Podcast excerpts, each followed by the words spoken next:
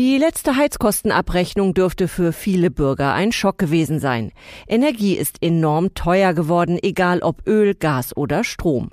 Wie kann ich also meine Energiekosten für den nächsten Winter reduzieren und warum ist es wichtig, sich frühzeitig mit dem Thema auseinanderzusetzen?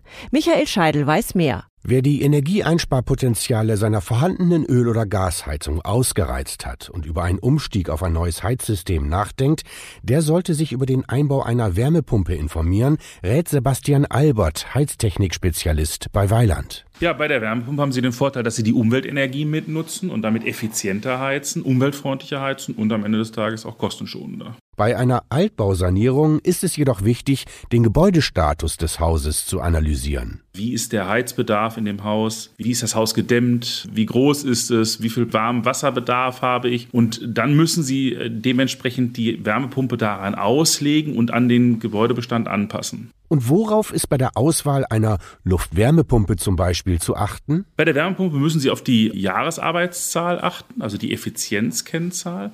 Je höher die ist, desto besser ist sie, weil Sie dann die elektrische Energie in Heizenergie umwandeln. Im Neubau spricht eine Jahresarbeitszahl von über vier für hohe Effizienz. Im Bestandsbau ist über drei ein guter Wert.